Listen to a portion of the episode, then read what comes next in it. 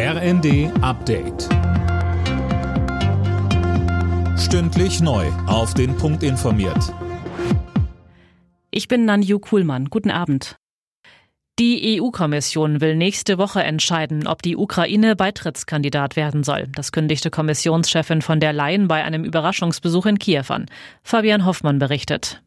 Nach einem Treffen mit dem ukrainischen Präsidenten Zelensky sagte von der Leyen, dass mit Blick auf die Stärkung der Rechtsstaatlichkeit schon viel getan wurde, aber noch weitere Reformen nötig sind. Und von der Leyen meint außerdem, aktuell geht es erstmal um den Krieg, bei dem die EU auch weiter unterstützen will und dann um den Wiederaufbau. Ohnehin würde es bis zu einer EU-Mitgliedschaft noch dauern. Alle 27 Mitgliedstaaten müssen erstmal für die Beitrittsverhandlungen stimmen und die können sich dann Jahre oder gar Jahrzehnte hinziehen.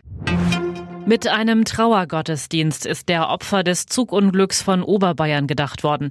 In der Pfarrkirche von Patenkirchen kamen Angehörige, Freunde und Überlebende sowie Rettungskräfte und Vertreter der Politik zusammen.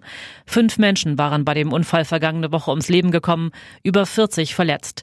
Der Erzbischof von München, Kardinal Reinhard Marx, sagte, wir wollen versuchen, das in Worte zu fassen, auch das, was wir nicht in Worte fassen können. Wie kann man Mitleid ausdrücken? Wie kann man Mitleid wirksam werden lassen? Wir, die wir zumeist jedenfalls nicht direkt betroffen sind, weil wir nicht verletzt sind, weil wir keine Verstorbenen zu betrauern haben, aber doch erschüttert und traurig sind.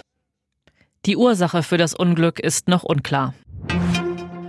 Weil der Tankrabatt nicht an der Zapfsäule ankommt, fordern Vertreter von FDP und CDU Wirtschaftsminister Habeck zum Handeln auf. Unionsfraktionsvize Spahn sagte der Bild, Habeck müsse die Ölmultis zum Rapport bestellen. Und der FDP-Fraktionsvorsitzende Dürr forderte mehr Druck durch das Bundeskartellamt. Charles Leclerc startet beim Formel 1 Grand Prix von Aserbaidschan morgen von der Pole Position. Der Ferrari-Pilot fuhr beim Qualifying in Baku die schnellste Zeit. Die Startplätze 2 und 3 gehen an die Red Bull-Fahrer Sergio Perez und Max Verstappen. Alle Nachrichten auf rnd.de